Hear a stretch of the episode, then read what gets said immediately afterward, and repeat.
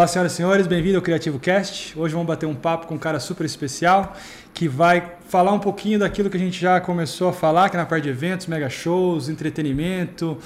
E o cara não só é um especialista no assunto, mas tem uma história é, interessante que vai compartilhar com a gente aqui para que a gente possa não só educá-los, mas inspirá-los a ser como ele, que é um cara que tem realmente um, uma trajetória aí invejável. Então, obrigado, MacGyver, estar aqui com a gente. É um prazer te receber. É, faz tempo que a gente conversa um pouco do seu trabalho, eu compartilho um pouco do meu trabalho, mas agora é a hora da gente bater esse papo e, e falar para esse povo que está assistindo a gente como o que, que você faz, como que você começou e como que você faz o que você faz hoje, que foi aquilo que a gente falou antes da gente começar a gravar. Então conta pra gente, o MacGyver, o que, que você faz hoje? Bom, primeiro, muitíssimo obrigado pelo convite. É um grande prazer estar aqui com você, uh, fazendo parte desse projeto, processo educacional Full Sail, é Nelson. Uh, eu faço o que faço há 35 anos. Uau! Uh, eu sempre fui sempre fui cercado, sempre fui ladeado de pessoas muito gentis, muito generosas, que nunca tiveram receio algum em compartilhar sua sabedoria, sua expertise comigo. Que legal.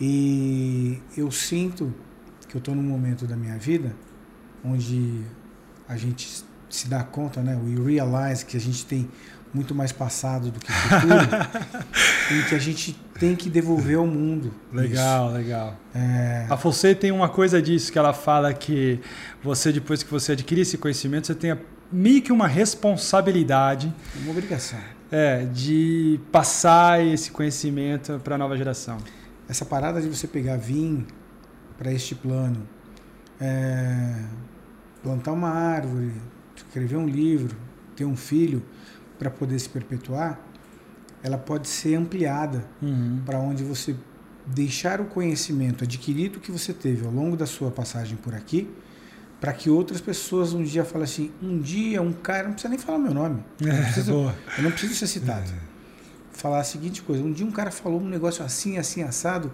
Pois não é que o cara tinha razão? Já naquela época o cara já falava sobre esse negócio e é de verdade uma obrigação, ou seja, é fato.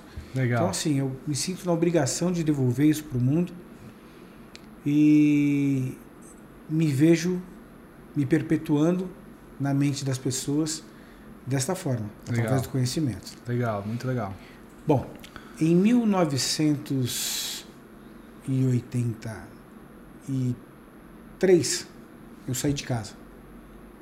Mas eu não saí de casa porque eu queria me rebelar, ou porque eu queria ser um cara, um moleque diferente. Não, eu saí de casa para poder estudar em Barbacena, no interior de Minas Gerais. Você é original de onde? Sou daqui de São Paulo. São Paulo, capital. Sou paulistano. É. E saí daqui, deixei de morar com os meus pais, fui morar num colégio militar lá. Eu fiz escola preparatória para cadetes do ar. Aos 17 anos, eu já era primeiro tenente da Força Aérea. Que legal. Saí de lá com o colegial completo, fui para a Academia da Força Aérea, em Pirassununga, interior de São Paulo. Lá eu fiquei por mais uma década. Hoje eu sou capitão aviador. Que legal. E por ter dupla cidadania, num determinado momento, eu sou ítalo-brasileiro, eu fui como auxiliar do adido militar da Embaixada de Roma, trabalhar no consulado em Milão. Enfim, tudo tem a sua hora, tem um determinado momento na sua vida em que você deixa de ser apenas aprendiz, toma as rédeas da vida para si e passa a ser senhor da sua própria vida. Sim. Deixa de ser um, um coadjuvante e passa a ser o protagonista na sua própria história. Claro. Então eu peguei, saí, deixei de ser militar, dei baixa na, na carreira militar. Fui para o norte da África, num, fazer um curso ministrado por ex-militares para ex-militares. Minha primeira graduação é em engenharia, telecomunicações. Que legal. É, na, minha, na minha família todo mundo é médico ou é advogado. Eu era ovelha negra sendo engenheiro. Depois, mais para frente, me formei em direito também. É, aí fui para o norte da África, fiz um curso de especialização em táticas de guerrilha e técnicas anti-sequestros. Era um curso de mercenários para mercenários. Eu saí de lá contratado por uma empresa alemã chamada Mama Concepts. Mama Concepts é a empresa responsável, era a primeira agência, a gente está falando isso de 1993, 4. É, que lidava com, as, com, os, com os, os artistas, as turnês dos artistas. Madonna, Metallica, Guns N' Roses, U2, Depeche Mode, uh, B.B. King, Tito Puente, todos os artistas uh, de grande expressão nacional, mundial, mundial. Uh, tinham suas carreiras dirigidas na Europa e na Ásia por essa empresa. Uhum. Um cara chamado Marcel Avra. Depois de ter viajado com todos esses artistas, o meu último ano e meio na Mama Concerts foi com Michael Jackson. Que legal. Eu vim para fazer o show que ele fez em, no Brasil. Foi dia 27 de novembro de 1993. Cara, que memória! Tô velhinho, mas tenho a boa memória. Cara, que memória! 27 de novembro. Só não basta lembrar o ano como você lembrou o dia. É. Aí chegamos aqui, fizemos um show no Brasil. Daqui fomos para Argentina, da Argentina fomos para o México, fizemos cinco shows. Do México tinha que voltar fazer um show em Porto Rico, 51 estado norte-americano. Ele estava uhum. nessa época com uhum. prisão preventiva decretada, cancelou-se esse show. Fomos para Dubai. É, de Dubai viemos para Venezuela e cancelou-se a turnê como um todo. Eu estava na iminência de ligar para o escritório na, na, Alemanha e falar: bom, beleza, encerrou a turnê aqui, vou para onde e com quem? Recebo uma ligação da minha mãe. Porque eu tinha estado no Brasil, mas não tinha estado com os meus pais. Entendi. O meu irmão tinha sofrido um acidente Nossa. e estava internado em coma. Mas não era o pior. O pior era que meu pai, a minha mãe estava me ligando, porque meu pai tinha feito alguns exames e tinha se detectado que ele tinha seis meses de sobrevida. Estava com câncer, ele tinha seis meses de sobrevida. Eu nasci no mesmo dia, mesmo mês, mesma hora, mesmo minuto, mesmo segundo que meu pai, só não no mesmo ano. Senão não teriam tantas similaridades assim. E aí que ele. Eu resolvi passar os últimos seis meses de vida desse indivíduo junto com ele. Claro. O cara que mais me inspirou na minha vida, claro. tinha que passar com ele. Pois muito bem. É, todos os meus primos, tios, estavam todos equivocados. Ele não teve seis meses de vida, ele sobrevive, teve a sobrevida de dois anos. Que bom. E eu passei esses dois anos de vida com ele. Com ele. É, e fiquei então definitivamente no Brasil. Né? Ou seja, fui convidado pela Mama Constance para poder chefiar o escritório que eles tinham, estavam planejando montar na, na Argentina. Uhum. Estava tentando se basear na, na América do Sul, mas não tinha ninguém. Enfim, como eu vim para cá, falei, bom, fica na Argentina, que é perto do Brasil. Mas viver perto e viver junto são coisas distintas. Tá, não é tão perto assim. Né? Vou ali, tomo café da manhã e volto e tá tudo certo. Não, é, é diferente.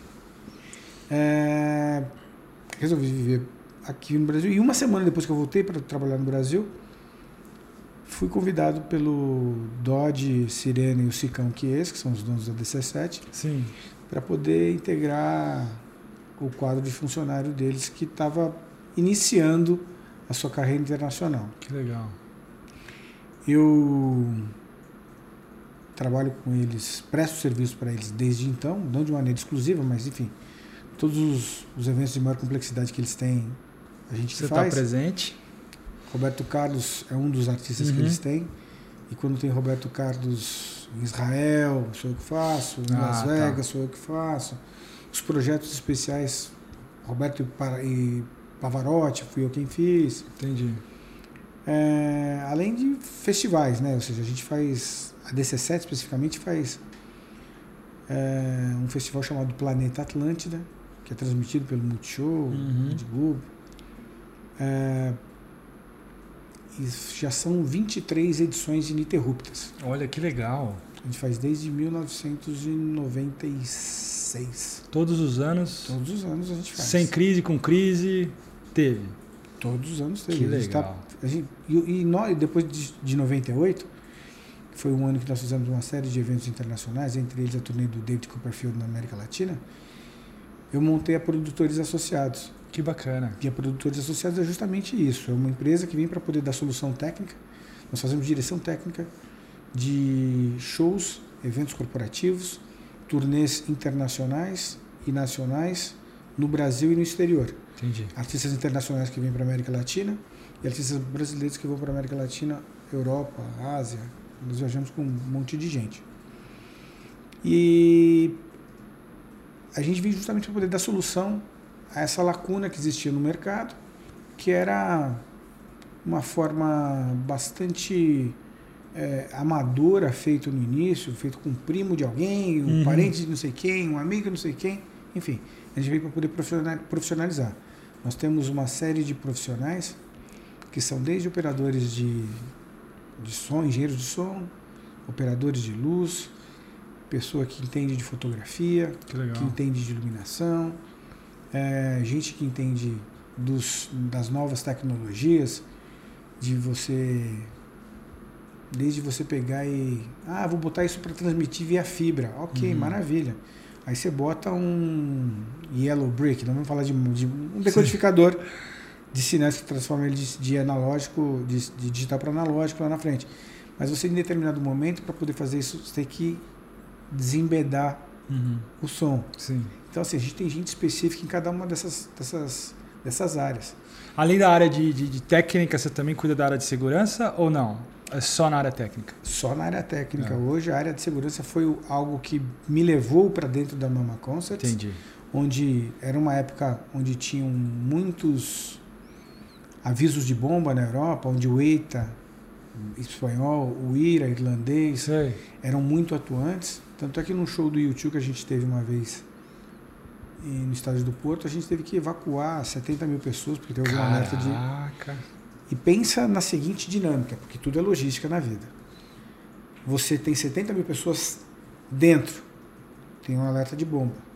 Tem que evacuar sem Pânico. pânico, para que não haja ninguém Ah. machucado. Criar um bolsão na área externa, você vai botar essas pessoas Sim. numa distância considerável para que elas não sejam saiam feridas caso tenha algum artefato lá dentro. Sim. É, ao mesmo tempo para que você não se misture com as pessoas que já estão lá fora, porque nesta época não tinha telefone celular onde o Ah. ingresso estava na mão. Era aquele que Ah, cortava, riscava, o cara ficava metade do negócio ou jogava fora. Entendi. Ou não guardava. Eles tinham que botar 70 mil pessoas nos seus respectivos assentos, Depois. seus respectivos, depois da varredura feita. E isso aconteceu e a gente teve 40 minutos de atraso no início do show. Caraca. Até que foi pouco. Bem pouco. Porque, na realidade, tudo isso estava previsto. Mas você já. tinha uma equipe grande? tinha, tinha, uma equipe Pra conseguir local. coordenar 70 mil pessoas né, Mas todo o planejamento era anterior, era justamente isso que eu fazia. Ah. Posicionamento de, de, de- de orientadores, seguranças, barreiras, área barricadas, como reverter, rotas de fuga. E como foi o anúncio disso? Chega no microfone, fala, vai fazer, todo Nós mundo vamos sai? fazer um, vamos fazer um, um exercício no qual precisamos que todos. Você fala que você tem uma bomba lá dentro, precisa Você sai correndo, sai gritando. né? Vamos fazer um exercício onde precisamos que vocês sigam os- todas as orientações do pessoal da segurança. E vai começar agora. Já. Pum. Todo mundo começa a fazer isso aí. Sem falar, simplesmente sigam as ordens. Exato. Todo mundo já tá, da segurança, a pessoa já estava sabendo o que tinha que fazer. O que está acontecendo? Não sei, é só um exercício, é um exercício. É, vaza. Pronto, é isso. As Muito legal, muito legal. E aí, você, depois que você começou na parte técnica, você começou a deixar a parte de segurança um pouco de lado. Você não atuou nas duas áreas em Não, conjunto. Não, não. não. Eu- o, que, o que aconteceu foi que eu sempre fui, como eu te disse, ladeado de pessoas muito generosas e que me permitiam observar, sem dar palpite. Hum, Boa. mas eu aprendi só com gente. Eu sempre era o único Zé Ruela que tinha na área. o único Zé Ruela que tinha era eu. E aí essas pessoas me deixavam fazer Tá presente. estar presente, observar o porquê, como, questionar. E aí isso veio de uma certa forma, a trazer, a me formar aquilo que eu sou hoje. Né? Muito legal, muito legal. E a atuação hoje da, da, da sua empresa, é, os, os caras te, te, te contratam no pré-show, no planejamento técnico também, não é só durante a execução. Ou seja, mudou o foco de repente de uma coisa de segurança para técnica, mas ainda tem muita vez estratégia, planejamento, tudo esse tipo de coisa. Você ajuda na parte de, de rider também, a selecionar o que vai, o que não vai, o que pode, o que não pode? Como é que funciona o seu operacional técnico hoje? Bom, é, essa parte preambular é super importante, né? Para você poder não ter um gargalo aos 47 do segundo tempo. Exato. Então eles me chamam falando a seguinte coisa: estamos querendo trazer tal artista. Sei. Nós identificamos o nicho, Tá. fazemos um estudo de viabilidade financeira, Hum, chega a isso, então. Não é só técnico, então. um estudo de viabilidade financeira, em que praças teriam maior capilaridade ou permeabilidade dessas pessoas terem melhor êxito. Sim. É, fazemos uma confrontação do rider com aquilo que há disponível no mercado nacional, Sim. é, uma adequação e aí, por fim, uma proposta. Entendi. Uma vez feitas, superadas essas fases, eles fazem uma proposta financeira para o artista. Hum, E aí, já di- diante desse estudo financeiro, eles avaliam se vai ter risco, qual a possibilidade. risco sempre é- tem, né? É. Mas onde é que está o split point? Onde é que está o break-even deles? Onde é que eles estão? O ponto de equilíbrio para que eles possam, o que eles precisam? Até porque num determinado momento, é, algumas receitas estão nas entrelinhas, receitas financeiras. Como, por estão nas exemplo? entrelinhas. Como por exemplo você fazer é, vender o intangível. Vou fazer um show com Julio Iglesias. Uhum. Ok, ok, beleza. Qualquer um pode fazer um show com o Julio Iglesias? Se ele tiver em turnê, ok. Uhum. Qualquer um pode fazer, maravilha. Mas e jantar com o Julio Iglesias? Hum, Eu vendo um ingresso a mil dinheiros, seja ele qual dinheiro for, For. a moeda for, ah, que tem direito a um jantar entendi. Iglesias. Ganha um CD que custa Nada. 20 dinheiros. É, ganha uma camiseta, Julio Iglesias, que custa mais outros 20 dinheiros. Sim. É, um jantar propriamente dito, que não, é, que não é caro, Sim. com bebida e tal, e num determinado momento o Julio Iglesias aparece. Entendi. Quando eu falo que eu vou vender um jantar com o Julio Iglesias, a pessoa imagina que vai estar sentada ao lado do Julio Iglesias. Só que eu vendi esse, esse mesmo desejo, esse mesmo anseio para duas mil pessoas, Entendi. Não tem dois mil. que é o que cabe, não tem dois mil vizinhos. É, mas assim, você, são os caras que estão no, no snake pit, né? Que Entendi. estão ali no gargarejo, que estão ali na zona preferencial. Sim. Então você. Porque são os primeiros ingressos que esgotam. Ah, Aí você vende para esses dois mil a possibilidade disso. entendi. Não vão dois mil, vão ser 200 pessoas, 10% Sim. que seja. Mas são 200 pessoas pagando outro mil dinheiro que você. Inicialmente não Não- estava como renda core principal. Exatamente. Entendi. Ah, um outro elemento para qual a gente chama a atenção, que a gente faz essa gerência, esse gerenciamento também, durante o processo de aconselhamento, né? Porque a gente faz uma consultoria nesse momento preambular. Isso que eu ia falar, é mais uma consultoria, né? Nesse, nesse pré-evento. Nesse momento preambular Ah. é toda uma consultoria, abrindo os olhos para as pessoas, trazendo luzes da experiência, Hum, da expertise de já ter vivenciado e passado por isso. certo. Então a gente fala sobre alimentos e bebidas. Sim. que existem dois modelos basicamente. Ou você pega e pega em consignação bebidas e alimentos e bota para vender lá, contrata fulanos para operar isso daí, Uhum. ou você simplesmente vende isso. Terceiriza. YouTube recentemente foi isso. Um cara falou a seguinte coisa: eu quero, eu quero vender bebida e comida aqui. Ah, são três shows, tal, tanto, tá aqui, ó, pum. Não fico de olho na sua percentual, na sua venda, não tenho nada de se você ganhar dinheiro, disso. ótimo. Se você perder dinheiro, o problema é O seu. problema é seu. Entendi. Então, assim, existem esses modelos de Mas isso é novo ou sempre foi assim? De um tempo para cá. De um tempo pra cá. De um tempo pra cá. A crise faz com que as pessoas tenham uma certa. surja uma, uma capacidade é, de inteligência financeira Uhum. para poder pegar e se fazer E pro promoter é bom isso, porque é uma coisa menos pra ele ter dor de cabeça. O dinheiro vem, entre aspas, numa porrada só. É, e mas uma a- coisa menos ele gerenciar. Apesar de que o grande, eu diria o grande não, uma dos grandes pilares de, de, de, de, de- Receita? de- de receita é alimentos e bebidas, né? Ou seja, ele tem que saber vender muito bem esse pedaço, porque. ele tem que saber vender Vender muito muito bem, bem. porque no final das contas ele será o responsável por isso. Ah, eu passei mal. Ah, eu fiz não sei o quê. Ele é o, no final da linha, Hum, ele é um tinha pensado nisso. ele é um, um- um- ele tem responsabilidade solidária, um direito Entendi, entendi. Ele é corresponsável. Ele é corresponsável no negócio. Entendi. E ele e você cara, passa comeu, por um maionese, o cara, cara comeu uma maionese ruim, estragada. é, o problema é. ele Então, mas aí, couve, quando ele vende, porém, ele, ele já também. passa por um. Ele tem que ter algum tipo de garantia de que ele não. Sei lá, tem que ter uma qualidade É. por trás, tem que ter um, no mínimo um- uma Money fama talks. de, de Não, Money Talks. Money Talk She Wants. Ah, então assim, você- o cara falou a seguinte coisa, eu sou o Zé das Couves, mas eu tenho dinheiro e tá aqui, ó. Cara, Pelo não, amor de Deus, não adoece meus convidados. O dinheiro do Zé das Couves é tão bom quanto do buffet top É. do mundo. É, é, é, Então, é, é. Entendo, entendo. Mas é interessante isso você falar, que é uma coisa que a gente. Não, a gente que tá Não por trás não atenta. se atém. Não se atenta a isso. E são pequenos detalhes como esses que fazem toda a diferença. Entendi.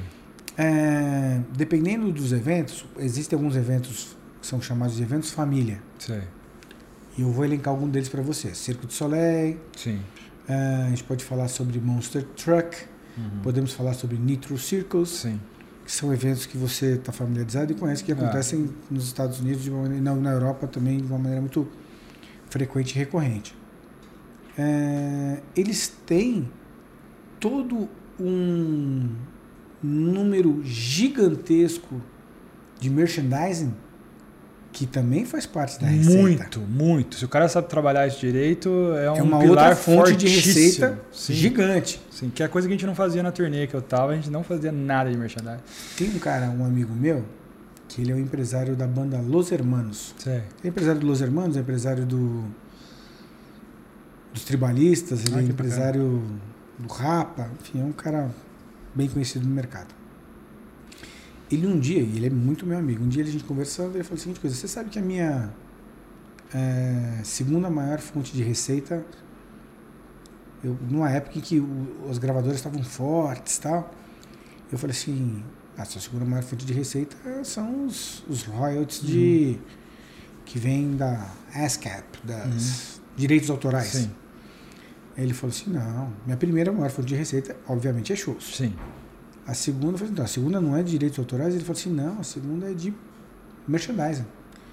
Eu vendo bandana, jaqueta, luva, bolinha, como o Circo de Soleil vende em Vegas. Nossa. Mais até do que alimentos e bebidas? Mais do que alimentos e bebidas.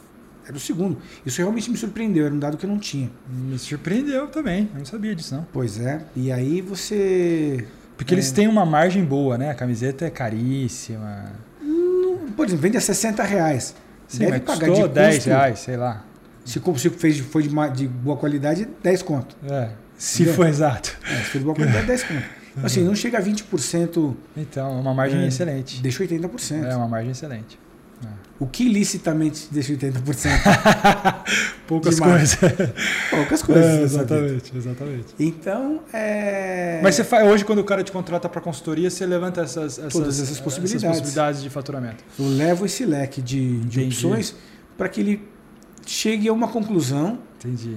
Para nunca dizer assim, pô, mas ninguém me disse isso antes, por que, que não me disse? Não, eu te disse já. Você sabe uma coisa que eu, quando estava em turnê, as pessoas me perguntavam muito, porque eu sempre fiquei na Furnace House, Uhum. e na Furnace House as pessoas entrando e saindo passavam por mim, geralmente. E as pessoas, eu diria que uma grande quantidade de pessoas perguntava: você não tem para vender aqui o show que a gente acabou de assistir? Porque se tivesse, mas ia vender tanto. Porque as pessoas. Aí você fala para ela: não, esse não tem, mas você pode comprar na loja porque é igualzinho, etc.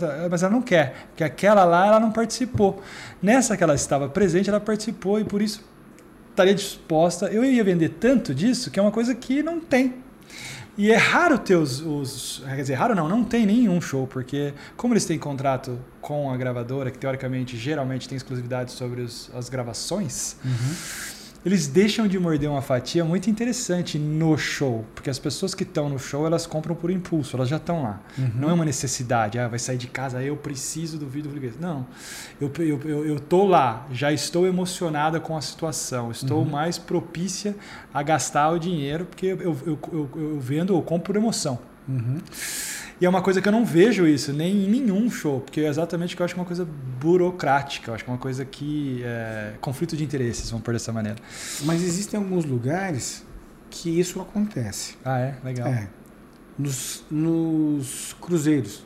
Ah, Porque aquele jantar com, com o capitão, você pode até não se ver ali em algum momento, mas você vai comprar aquele negócio. sem Porque dúvida. tem o DVD que sai. Tem as fotos que você fica passando no, no- no corredor, foto com o capitão. E aí você associa uma coisa com a outra.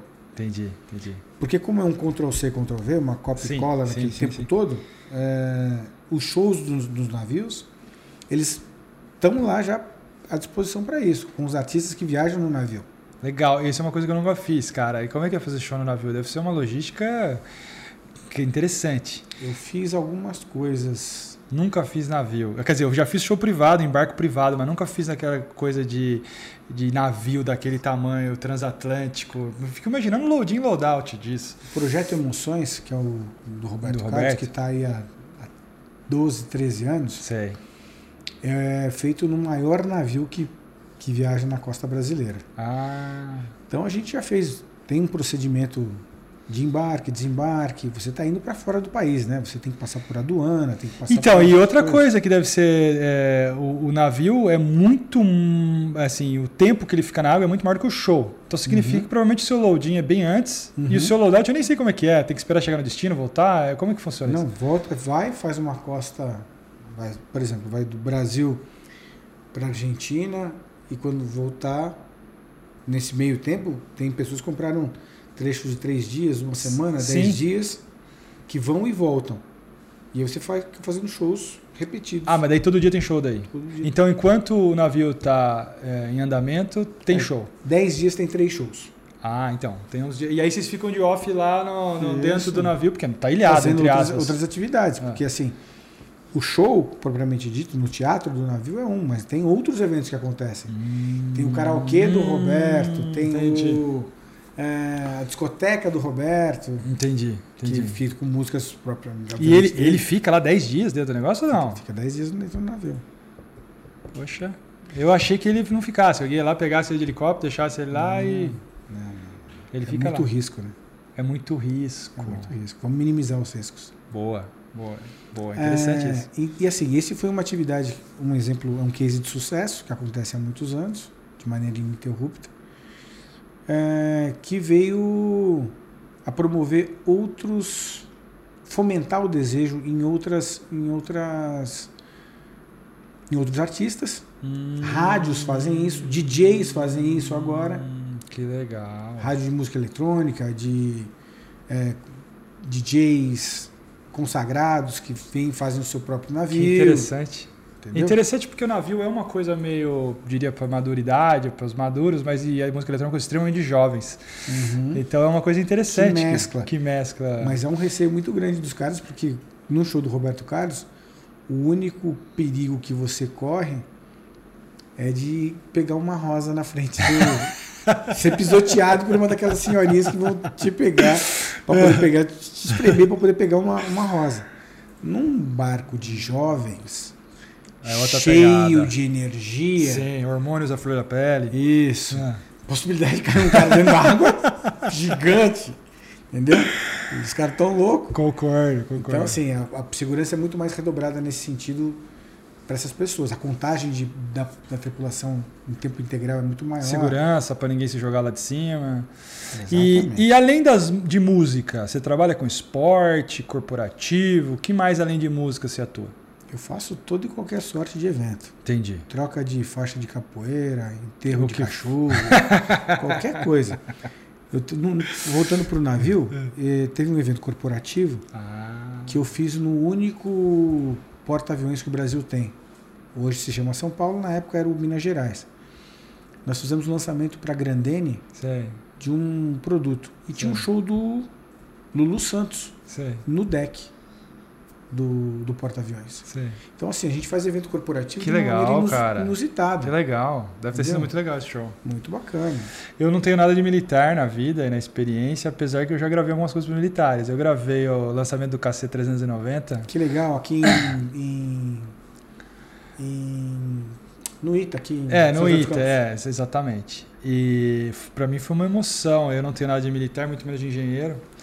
É, mas tratar com, com os militares foi um prazer de ver o profissionalismo, os planos de, de contingência, as frequências, é, as pessoas que estavam supervisionando o meu trabalho. É, foi uma muito- determinação muito foi grande. muito in- são Foi muito incrível. Uma coisa totalmente diferente do que a gente está acostumado, que eu estou acostumado, que é evento show business.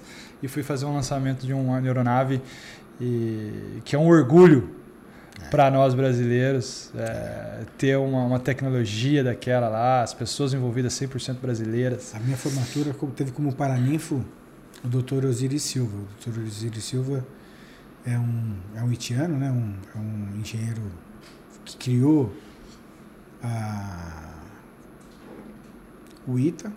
É mesmo? né?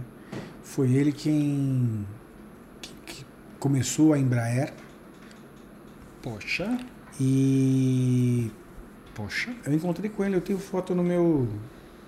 Em alguma rede social minha eu tenho uma foto com ele. Que legal. Recente. Ele tá bem velhinho. Mas gênio, hein? Gênio. Gênio. Ele que cri- foi o criador da Embraer. Criador da Embraer. Poxa. Dr. Osiris Silva. Eu não sabia, é, eu não sabia disso daí não, que tá vivo, atuante não, né? De certo. Não, já tá muito velhinho já. Ele tá bem.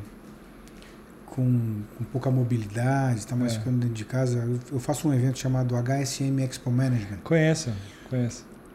Há 18 anos eu faço esse evento. Legal que esses eventos que você faz são todos já de muitas datas, né? Isso, Eu, tenho, eu tenho muito, muito disso comigo. Isso é muito legal, isso. né? Isso é uma coisa que significa não só que prova sua competência, mas mostra que as pessoas querem um pouco mais daquilo que você prestou, né? Desse serviço que você prestou. Eu tenho uma relação bastante íntima com esses, como se fossem filhos, né? Legal. E não dá para você abandonar um filho. A gente fez Yamada Festival em Belém, Pop Rock em Belo Horizonte, iniciamos o Ceará Music em Fortaleza, o Festival de Verão de Salvador. Que bacana. É, e a gente não larga desses eventos. A gente vai crescendo e evoluindo com eles. É, o próprio ah, o Planeta Atlântida, né? Faz o que você falou aí? 23 anos. 23 anos. É uma- tem gente aqui que trabalhando com a gente que não tem 23 anos de vida. É até difícil. Um cara um dia desse falou, ligou para mim e falou, querendo me vender um produto e tal. Ah, tá, estamos, enfim, é um programa de milhagem. Ele falou, não, isso aqui você iniciou lá na Varig, o senhor sabe o que, era a Varig? Eu falei assim, eu sei o que era a Varig. Você talvez não saiba, porque você é muito novo. Mas eu sei o que, era a Varig. Nós sabemos, né? Oh, lógico. Andamos, voamos Muito, muito. E, e com todas as concorrentes, VASP, Transbrasil, Sim, voamos muito de Transbrasil. Os fui- TR-577, que era um para. Na realidade, era um voo circular que fazia Manaus, Porto Alegre e ia parava em tudo quanto é lugar. Se o cara levantasse o braço para poder pegar um ônibus, os caras paravam também. Eu tive no meu decorrer aí da minha carreira, que é curta comparado com a sua, quando eu voei alguns aviões, que tem alguns aviões no qual eu tenho medo de voar. O 380 é um, é um caso. É uma aeronave extremamente tecnológica, espetacular, moderna. Mas, na minha estúpida opinião, olhar aquela massa sair do ar, sair do chão, é uma coisa quase que um milagre para mim. Eu já cheguei a ver ele to- eh, pousar e decolar. E você fala, meu, sai do chão, pelo amor de Deus, sai do chão, pelo amor de Deus. Ele faz aquela subida assim que você tá daquela envergada nas asas, você fala, meu Deus, é muita massa para voar. Como é que faz para isso? né? Como Na que realidade, faz, você? É pura física. É né? pura seja, física, com a certeza. mesma molécula de ar É. que, que te faz. é, que te dá sustentação por baixo das asas, ela te dá arrasto e peso por, por cima das asas. Os Sim. alerômetros todos, quando que você acaba de movimentar aquilo ali, ele te bota para cima, te bota para baixo. É uma bobagem da minha parte, mas é aquela coisa, né? Você vê aquela, aquela monstruosidade de, de aeronave, né? É um monstro. Para você ver que, mas imagine que ele é um anão perto dos AN225, os Antonovs. Nós voávamos com o Michael Jackson. Ah, esse eu não Nós voei. 400 pessoas, eu era o único brasileiro que voava com ele. Ah, Cara, os N225, cabe um cacê lá dentro. É mesmo? Dentro da barriga dele. Vixe! Mas o que, que é? Pra levar cargo e gente. Então levava crew, band. E palco. Palco inteiro, backline, iluminação, tudo. Tudo, tudo. tudo. E pousava onde, como ele pergunte? Em qualquer lugar. Qualquer Guarulhos da vida pousa. Pousa? Uau. Qualquer Guarulhos pousa. Mas tem, Cara, consideração, tem consideração que a pista de Guarulhos é uma pista de 6 km, né? Sim. Eu diria que é um do maior, se não for o maior aeroporto do Brasil, não é? É o maior aeroporto do é Brasil. É o maior aeroporto do Brasil. Aeroporto é. do Brasil. Ali, sem dúvida, vai, mas tirando São Paulo, o que mais? Talvez. Não, Brasília, vou, pousaria, que, lá, usando os. É que a gente, quando a gente fala de aeroporto, tem que pensar no aeroporto civil e o aeroporto militar, né? Teria que ser militar ou não? É, os aeroportos militares, porque tem é. não só por isso, não só pela extensão da pista, mas também pelo adensamento que, que a pista tem de, de capacidade de sustentação de, de aguentar. peso. Porque senão o, o, pneu roda, mas o asfalto não, não aguenta. aguenta. Interessante isso, eu não sabia. E olha que eu achava que o 380 já era uma coisa absurda. E também não consigo imaginar uma turnê desse tamanho, porque as turnês que eu fiz são de menor proporção, é, carregando toda essa gente, todo esse equipamento, todo esse peso. Eu não consigo imaginar a logística de entrada e saída dessas pessoas. Nós temos três jogos de palco, som e luz dentro de dois, duas aeronaves. Mas quando você chega, por exemplo, no Brasil, provavelmente você faz São Paulo e depois você desmembra isso e para os lugares, sei lá, Brasília, etc. Tal, você vai terrestre, provavelmente. Exatamente. Exatamente. Porque não teria como fazer uma turnê pingando aqui dentro do Brasil que nem a gente fez ali, 20 e tantos shows, 23 hum. shows, seria impossível, né? Não, não, não. É uma, uma, uma, outra pegada. É para entrada e saída no, na parte do sul do continente. Do ah, sul. entendi. Entendi. Mas daí o artista vai no seu jatinho particular. Lógico. E aí você monta para a Fernália e aí é só mais para crew and band mesmo. A banda também iria não? Só crew? Só crew mesmo. Só crew. crew. 400 pessoas no crew. Caraca! Vamos agora falar de, de Guinness aqui. Qual que é o maior é, psh, turnê, show, que vocês queira chamar em termos de estrutura, gente palco que você participou? O maior em volume é, com certeza o Michael Jackson era um maior Michael número Jackson. de gente, né? Número de pessoas que integravam toda a parte técnica. 400 pessoas não tem não lembro de ter tido outro Eu também, eu tô pensando aqui. Acho que nem Rolling Stones carrega, nem um carrega, seguramente não carrega. Ah, o Cirque du Soleil hum. é um viajam muitas pessoas. A gente tem tá falando de uma parafernália muito maior Entendi. do que a do Michael Jackson. Entendi. A gente está falando de 35 a 40 containers. Uau! De 40 pés. Uau! É, que vem Porque daí marítimos. Vem, vem o que? Além da parte que usa no palco, não vem estrutura, vem estrutura também? Vem tudo. Tudo? Tudo. Até pipoca. Caraca! Verdade. Até pipoca. Merchandising. Os caras saem para turnê para não falar assim, ó. Autossuficiente. Faltou a cordinha da credencial. Não. não. Faltou o plastiquinho para poder pegar e fazer o nada. pass holder. Mas e aí, tudo não vem nada local? Nada, nada, nenhuma tecnologia? A única coisa que eles utilizam localmente é água e ar. Água aí? Ar. Ar. Esse água para beber e o oxigênio para respirar, só. Porque água até já vi vários artistas que trazem sua própria água, que faz sentido. Dependendo Agora, do a arte, a ar não tem jeito. Não tem jeito. A ar é uma coisa que só se for a Dilma que queria, como que sacar. queria fazer. Sacar. Só aquele desgraça que queria sacar ar. Esse foi a maior estrutura que você fez aí. Aí no Brasil isso veio. Quantas vezes você teve essa operação no Brasil? Com... com 400 pessoas com um avião desse tamanho, com uma estrutura dessa? Durante, ao longo de um ano e meio, uma única vez. Ah, veio uma vez para o Brasil? Uma vez só para o ah. Brasil. Mas durante um ano e meio a gente viajou. O mundo inteiro. Rússia, Japão, é, na América Latina como um todo. Você sabe que eu vou, agora eu vou puxar seu saco aqui, que antes de eu te conhecer, eu fazia turnê e os técnicos. Eu nunca tinha. Eu tinha, eu tinha fazia turnê internacional, mas tinha vindo pouco para o Brasil. E aí eles sempre falavam de você. Principalmente o Steve, se tiver, ele não vai estar entendendo, não vai estar ouvindo, mas o Steve falava toda hora: Não, quando a gente chegar lá, eu vou te apresentar para o MacGyver. E do tanto que você foi. É, eles podiam ter falado de tanta gente, podiam ter falado do promotor, podiam ter falado dos locais, podiam ter falado da banda, podiam ter falado de gente. Steve Bird. Bird. E eles falavam de, de você, significa que é uma coisa que você marcou, né? A, a, a, isso é uma coisa legal, eu acho muito legal, porque quando a gente traz artista para cá, a gente tenta dar uma um, mostrar o Brasil de uma maneira legal, porque as pessoas uhum. saem daqui encantadas. Uhum. E a gente tem um certo sucesso nisso, né? Eu também fiz algumas turnês, não tão grandes quanto a sua, mas fui para 64 países. Nesses 64 países, eu diria que são poucos os lugares que o pessoal tinha gana de vir. Adorava. E, e eu acho que isso vem lógico, da beleza do Brasil, mas vem das pessoas, das relações humanas, uhum. no qual é, eles interagem. No uhum. caso, interagiram pra, provavelmente bastante com você, porque você era o marco das pessoas que eles tinham que me apresentar quando eu chegasse no meu país. Olha que interessante. Se eu chegar no seu país, eu vou te apresentar um cara. É, isso aí é a prova cabal daquilo que eu te falei. Eu sempre fui sempre cercado de pessoas muito generosas. Isso é legal. O Steve Bird é um desses dessas pessoas que a gente tem é, muito prazer de fazer parte do hall de amigos dele. Com certeza. E eu acho que ao longo da minha vida eu vim colecionando amigos. Isso é bacana, né, cara? Né? Eu não tenho nenhuma inimizade no mercado.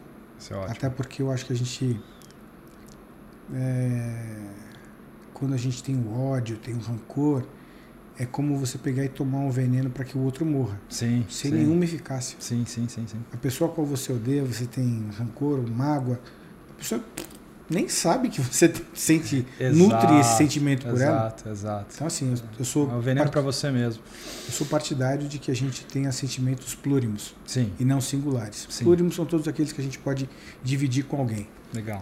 É amor, tesão, felicidade, compaixão. Uhum. Isso você pode dividir e mais de uma pessoa sente. Agora, inveja, ódio, mágoa, é só um que sente. Sim, sim, sim, sim. sim então não tem necessidade, não tem razão nenhuma de se nutrir esse sentimento por outras pessoas. Então eu vim colecionando ao longo da minha vida muitos amigos. É e eu tenho como princípio de vida a reciprocidade. Eu acho que aí vem o lance de você pegar e cativar de verdade os seus amigos. Eu sempre tratei as pessoas como eu gostaria de ser tratado. Excelente. Eu nunca menti para ninguém porque eu não gostaria que mentissem para mim. Porra. Eu prefiro a verdade por pior que seja. Por mais que doa porque assim eu tenho chance de poder pegar e fazer alguma coisa para poder amenizar aquilo. Entendi. Então, me conte a verdade, por pior que seja. A gente vai pegar e vai conseguir solucionar juntos. Agora, se você ficar falando para mim assim, não, tá vindo, tá chegando, não, é que agora tombou o caminhão, ih, rapaz, não vai chegar. Isso tem Já... muito, né, do latino, tem Lógico. muito Lógico. Nossa, não Conta mexe, logo o que vai acontecer. Isso, cara.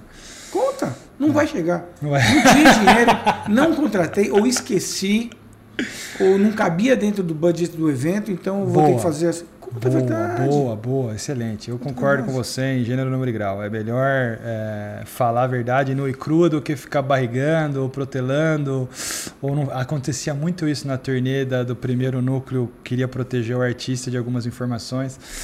E eu sempre fui contra isso. Por que, que vai bloquear o cara? Tem que falar a verdade.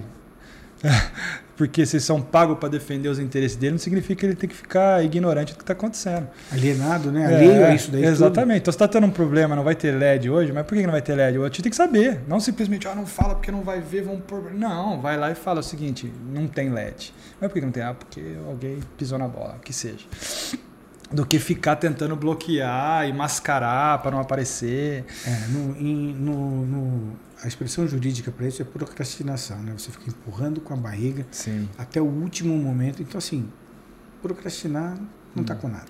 Você tem toda a razão. Apesar de ser uma coisa eminente no ser humano, é, deixar para amanhã aquilo que pode ser feito hoje.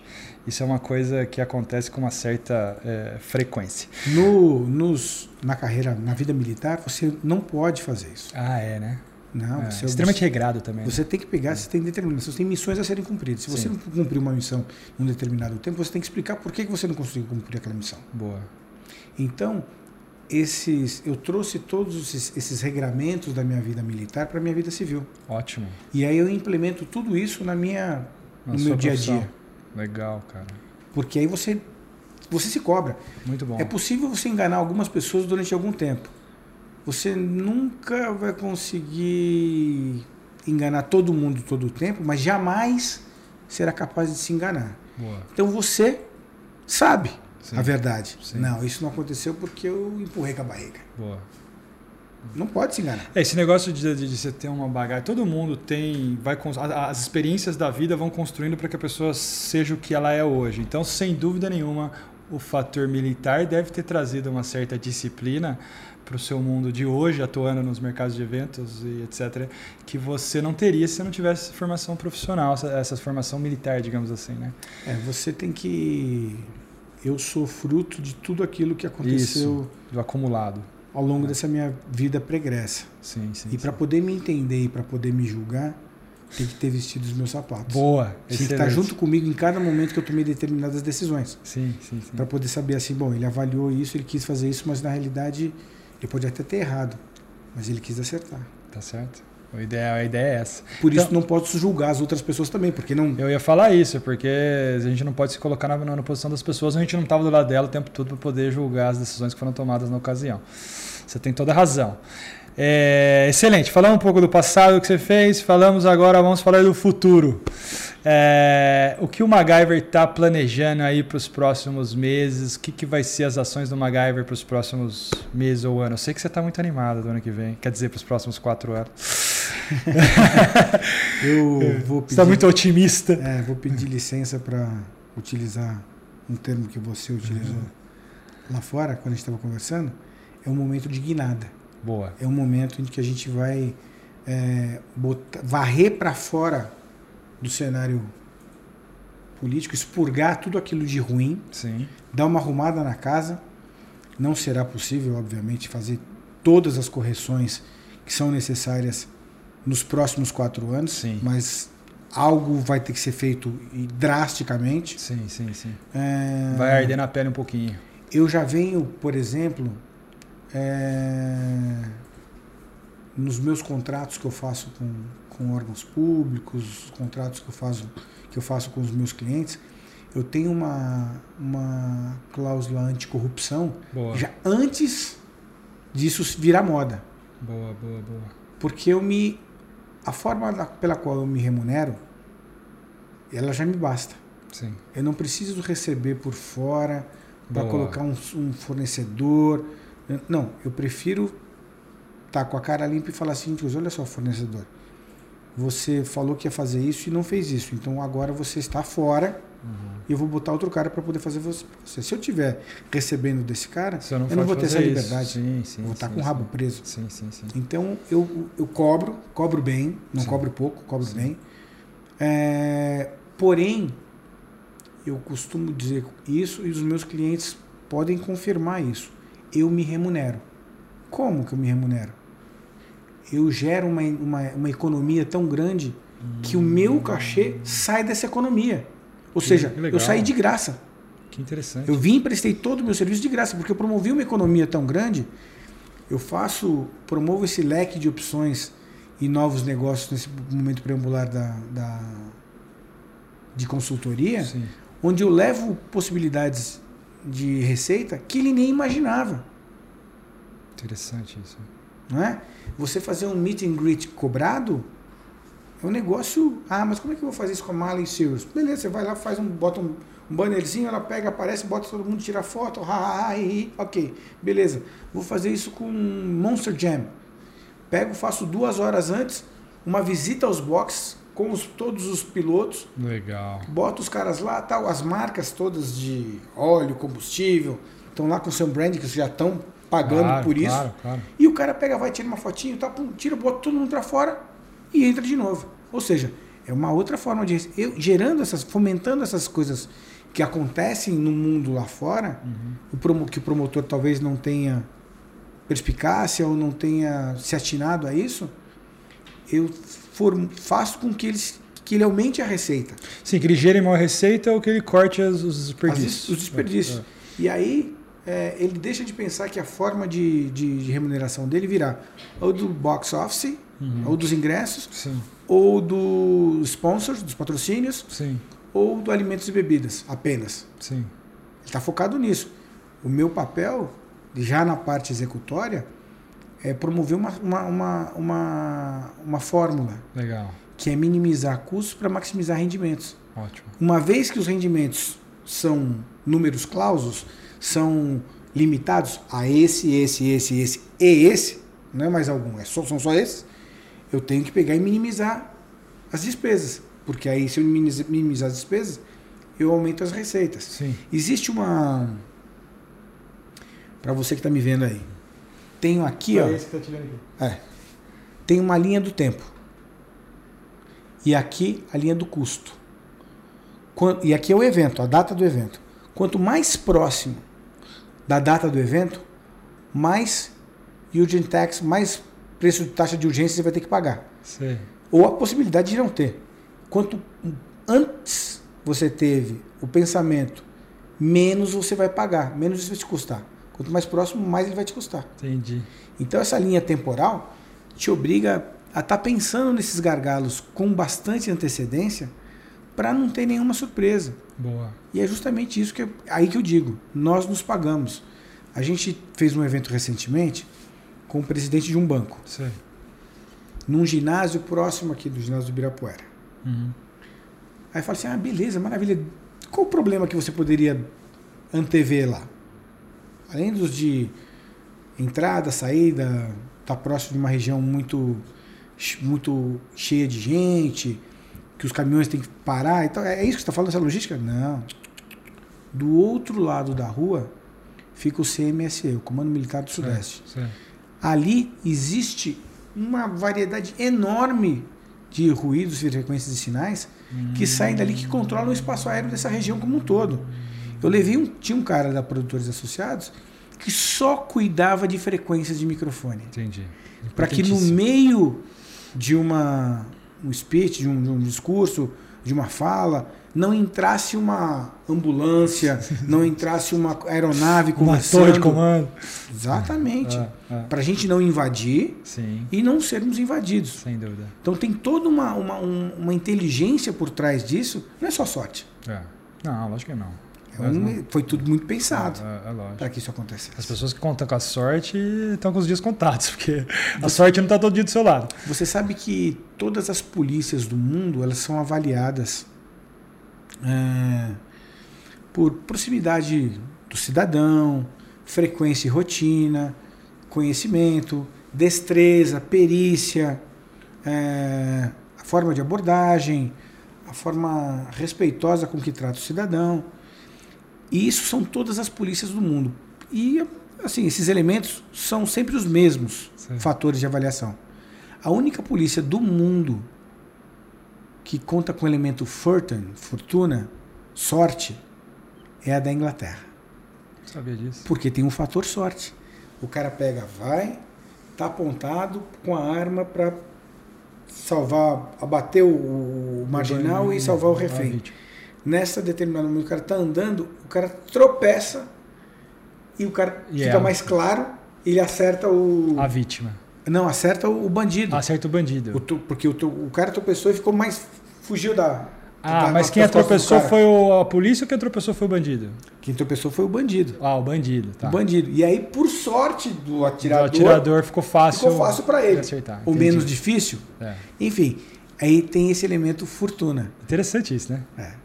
A gente não pode contar aqui no Brasil. Nunca, nunca. Eu não conto nunca com a sorte. É, não pode. Eu acho que planejamento é tudo para isso, para que você não tenha que contar com a sorte, ou contar, ou não estar tá esperando alguma coisa e ela acaba acontecendo porque você não planejou antes.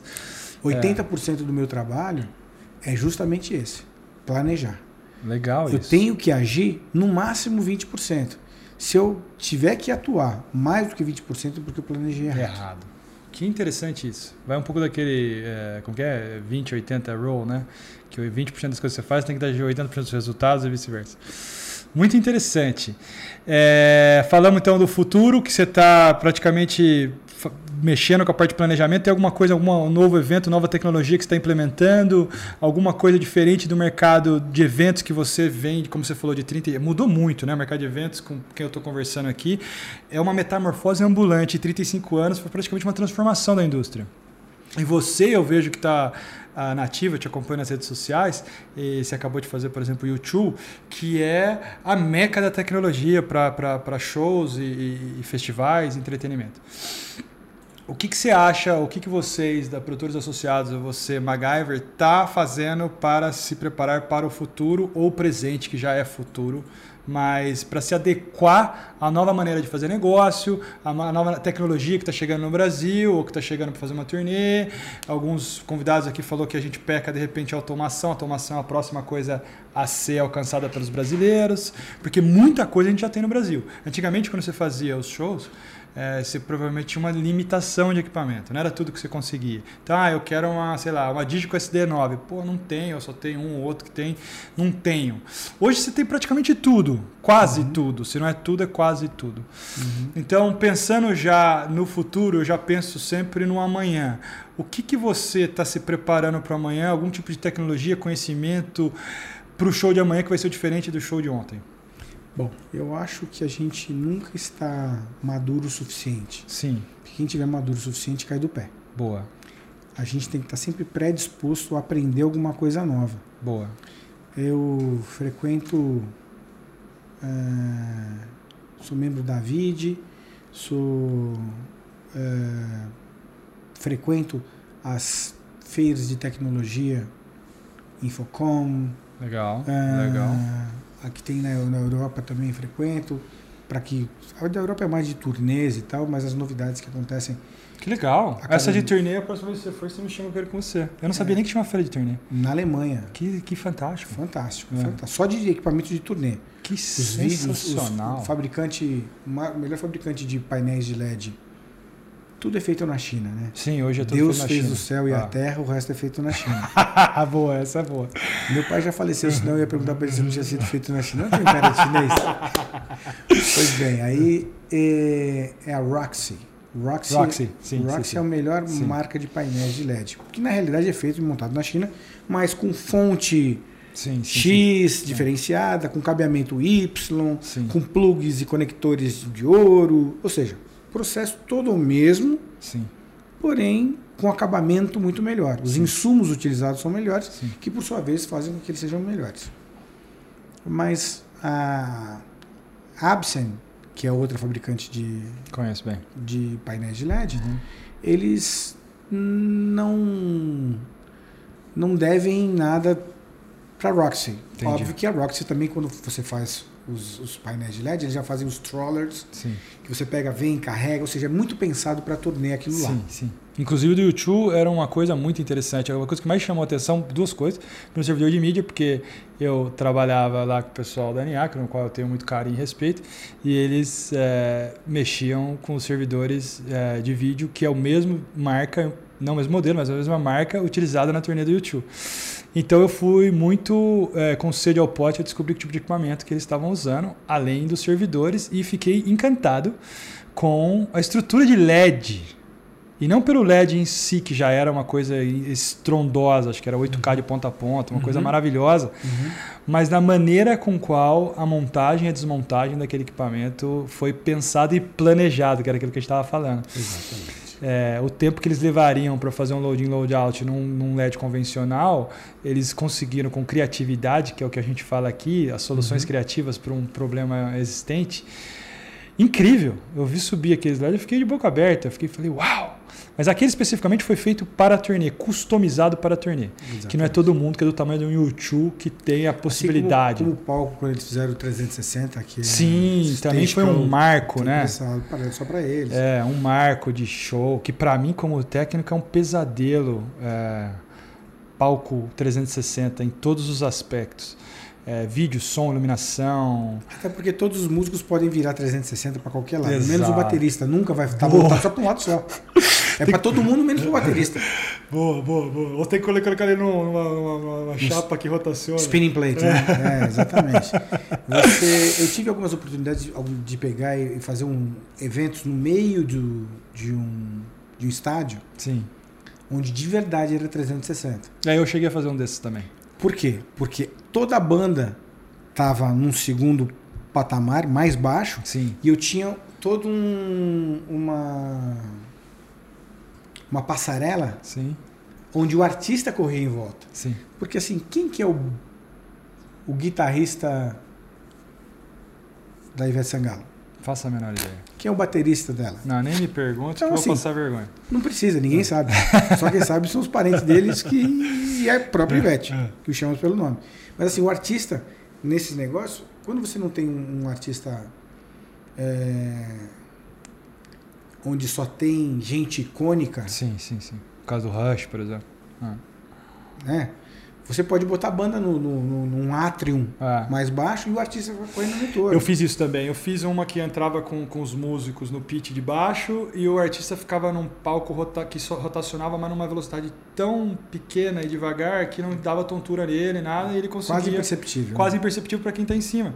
Mas dava a possibilidade para a audiência 360 graus assistir ele. Sem nenhum obstáculo que tivesse Total. ele O que eu falo que é pesadelo não é nem para quem está assistindo, ou até mesmo para artista. Por exemplo, para nós, como técnicos, tentar é, executar com a mesma qualidade barra consistência dos outros 99,9% dos shows. É, Vídeo é complicadíssimo, porque significa que você tem que ter câmeras de 360, porque se o cara tá rotando, você tem que ter, em vez de ter uma câmera, você tem que ter oito câmeras. A sua- o seu, seu, seu plano geral, né? Vai ter plano geral, ser toda muda. hora É, no caso do, do YouTube, no 360, eles colocaram tracks no qual a câmera rotacionava junto com o palco, o que faz mais sentido. Mas aí entra num budget que é para poucos, que é o topo da pirâmide. Voltando para o caso específico do YouTube, nesse último né, Joshua Tree, 30 Uhum. Sim, anos, sim. É, tudo, tudo ali era um teatro. Sei. Nada acontecia ao vivo. Aquelas imagens que o, que o Ah. Fazia, com, interagia com o cameraman e tal, Era pré-gravada. tudo pré-gravado. Que coisa linda. Tudo pré-gravado. Que coisa linda. Então, assim, para quem tava lá, era imperceptível. Achava que era live. Que legal. Como no David Que legal. Tinha uma, uma hora dos truques de carta que eles faziam É. e tal, paraná, que mexia para um lado, a câmera mexia para o outro, e assim tava a imagem lá. Mas era tudo Já tinha. Era um- era um balé. do câmera. Que interessante, cara. Porque para que você vai botar em risco Exato. a operação de fazer ao vivo E dá um problema.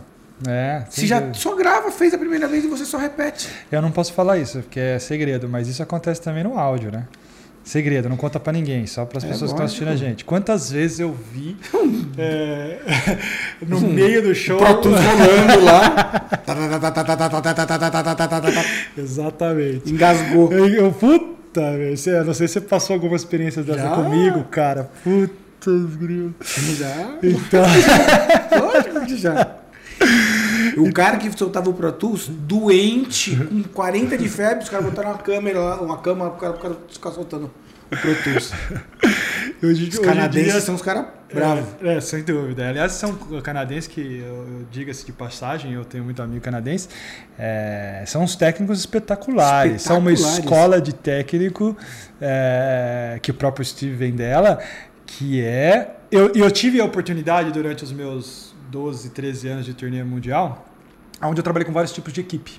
Eu trabalhei com muito latino uma época, depois eu trabalhei com muito canadense. Teve uma época, acho que uns dois, três anos, que era só canadense. Só. Eu era o único brasileiro de 24 canadenses. E depois, na sequência, começou a misturar um pouco, começou a entrar latino, mexicano, não sei o que, espanhol, e a diferença era grotesca. É. Era quase que eu parecia que eu estava trabalhando em outra empresa, mas não é. Era a gestão das pessoas que estavam envolvidas. E eu tenho uma história para contar aqui interessante, apesar do entrevistado ser você. No primeiro dia que eu fui trabalhar para esse cara, é, eu era o latino, o brasileiro tal, e primeiro dia, não tinha ainda, não conhecia ninguém, e me mandaram lá para um hotel em Brighton, meu primeiro show foi em Brighton, na, na Inglaterra. E saíram o loading, era tipo 8 horas da manhã, ninguém me avisou. Era o cara novo, cheguei, os caras esqueceram. Esqueceram não, enfiaram o call sheet embaixo da porta, que as pessoas já estavam acostumadas a pegar, sabia que era o call do dia seguinte. Eu, amadorzão, cheguei de paraquedas, enfiaram lá o papel na minha porta, mas eu nem. Recebo uma ligação no meu quarto, num gringo, velho, tá todo mundo no ônibus.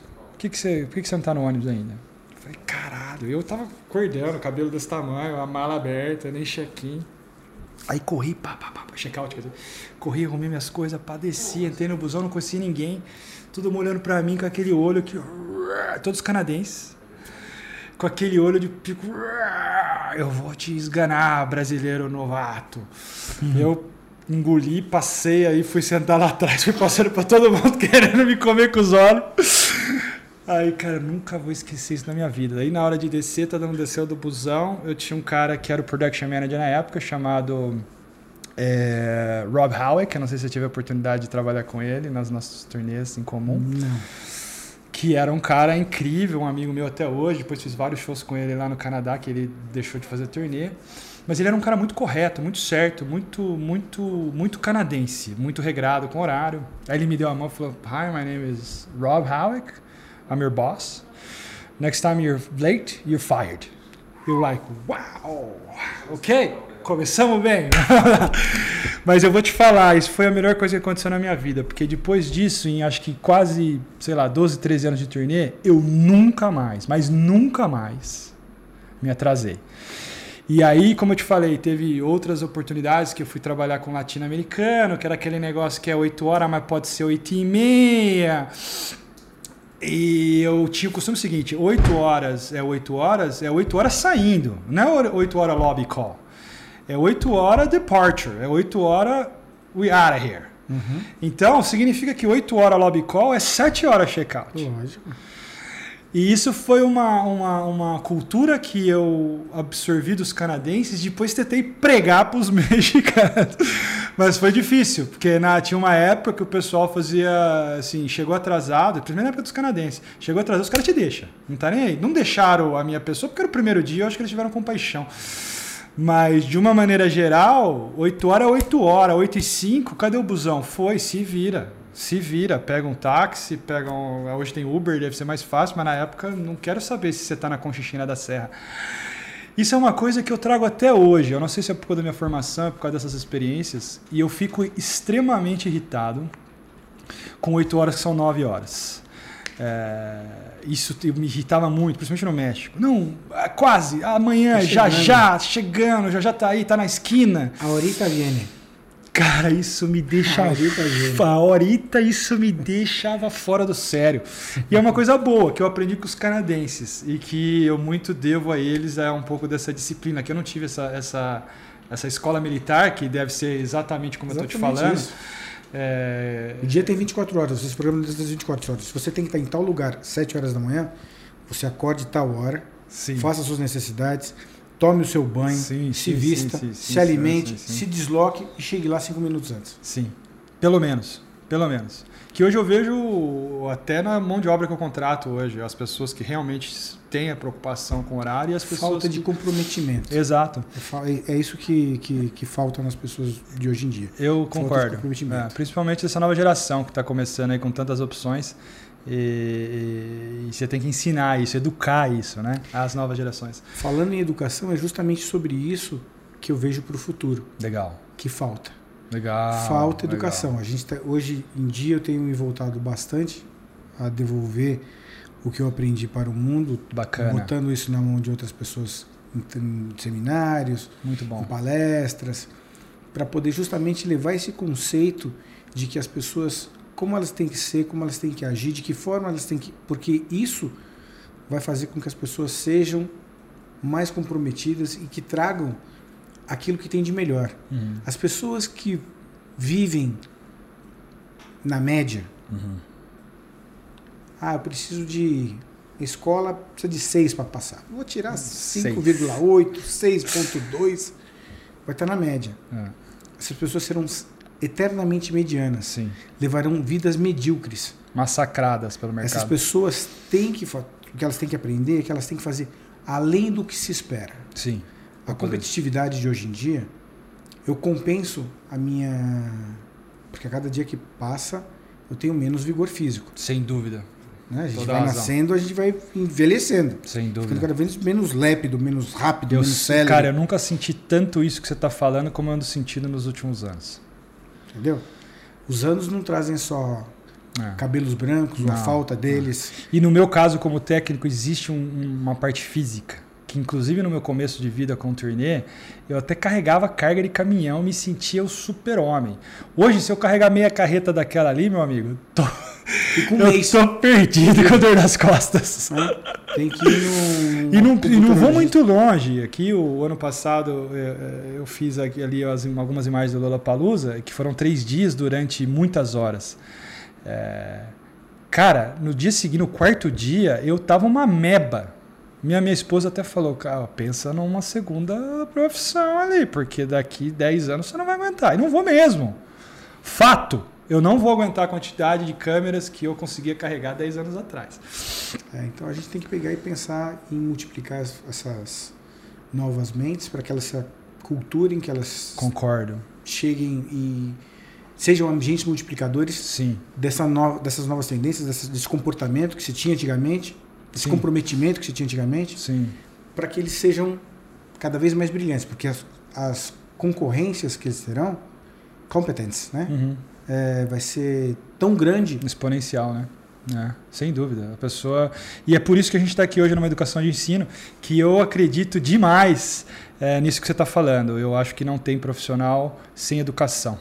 É, por mais básica que ela seja, seja uma educação técnica, uma educação é, de relações humanas, você tem que saber relacionar com as pessoas, isso não deixa de ser uma educação.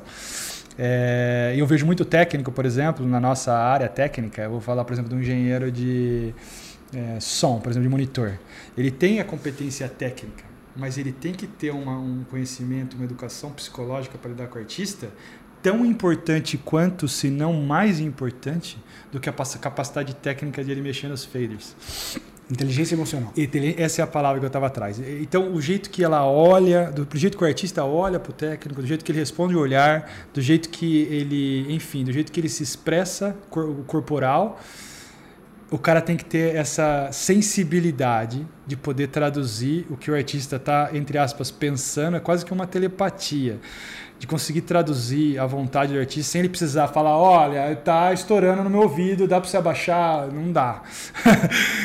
então, do jeito que ele olha, do jeito que ele expressa, o cara tem a sensibilidade de captar isso e conseguir transformar isso em resultado. Então não deixa de ser uma educação. Ou uma educação passada ou uma adquirida com a experiência, mas não deixa de ser uma educação. Então eu vejo que o futuro que eu estou entendendo, não só do MacGyver, mas da Produtores, é de repassar um pouco desse conhecimento, que eu acho nobre da sua parte, eu acho muito bacana e quero é, dizer que a casa está mais do que aberta. É, não só eu admiro o seu trabalho, a sua história, como eu, eu, que, eu gostaria que a nova geração tivesse a visão no qual você acabou de compartilhar aqui com a gente, falar um pouco da onde que você, da onde você veio para ser o que é, o que você é hoje, né? Como eu te falei, é um acúmulo de, de experiências. Essa é a grande, acho que é a grande verdade, né? Qualquer um é o que ele acumulou durante tantos os anos.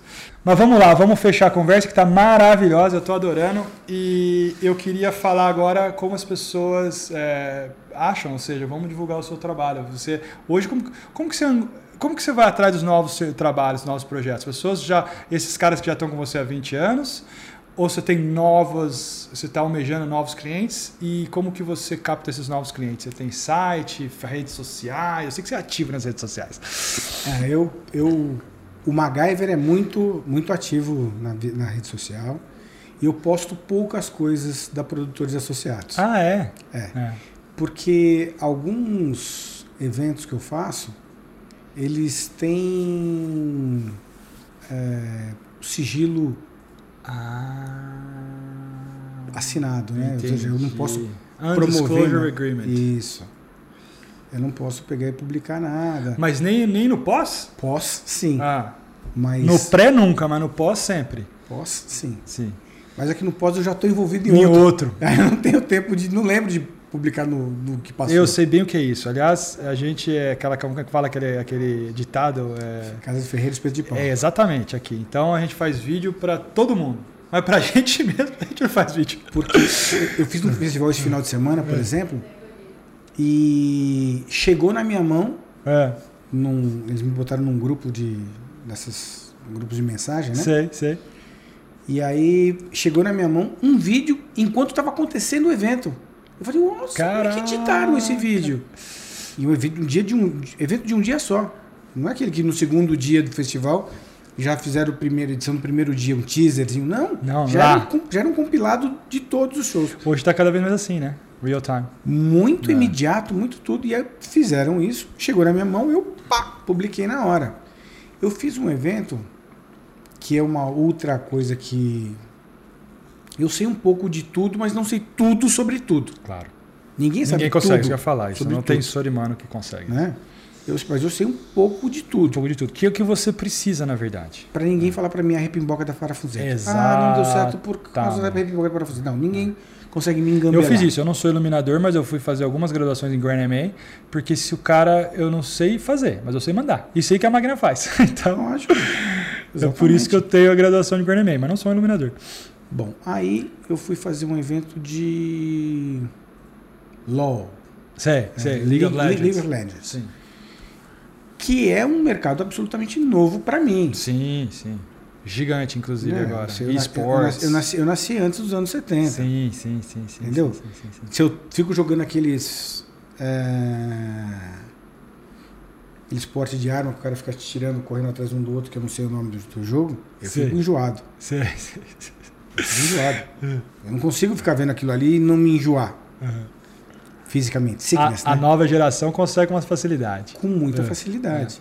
é. E mas as estratégias para poder pegar, tá naquelas batalhas e poder pegar e fazer ela acontecer para poder vencer, eu Uhum. sei. Sim, sim, sim. Agora, como fazer aquilo ali no- no esporte? E agora os caras tem gente que que é e-sporter, né? Que é Sim. um atleta do, do, do- do mundo eletrônico Sim, sim, sim.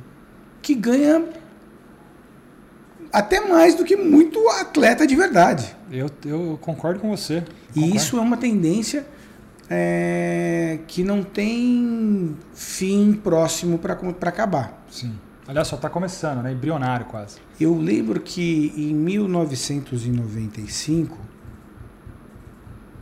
em julho de 1995, eu fiz um, um evento chamado YPO. Uhum. O IPO é Young Presidents Organizations, é Hum. empresas, é, presidentes de grandes empresas que chegaram antes dos 40 anos, ou até os 40 anos, Entendi. a presidência dessas. E tinha lá um tal de Bill Gates, tinha lá um. O cara da Apple, Steve Jobs. Steve Jobs, estavam todos lá. Que coisa incrível.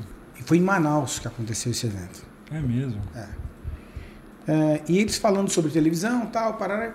E em 1995 os caras estavam falando, não, vai ter um negócio no futuro que você vai estar assistindo a programação ao vivo, você pode gravar ela se você quiser. Que hoje são os DVD recorders. Claro. Você pode assistir uma, um canal e gravar outro. Falei, ah, imagina, isso vai acontecer, isso é coisa de Jetsons. Você vai dar pause na programação ao vivo. Fulana de tal tá usando uma calça. Sua esposa vê aquela calça, vê ali, dá zoom, vê que calça que é, e você já pega, já manda comprar num lugar ali. O seu cartão de crédito já vai estar lá dentro da TV. Vem, chega no dia seguinte, chega. Aquilo que você já comprou. E as TVs de hoje estão preparadas para essa tecnologia.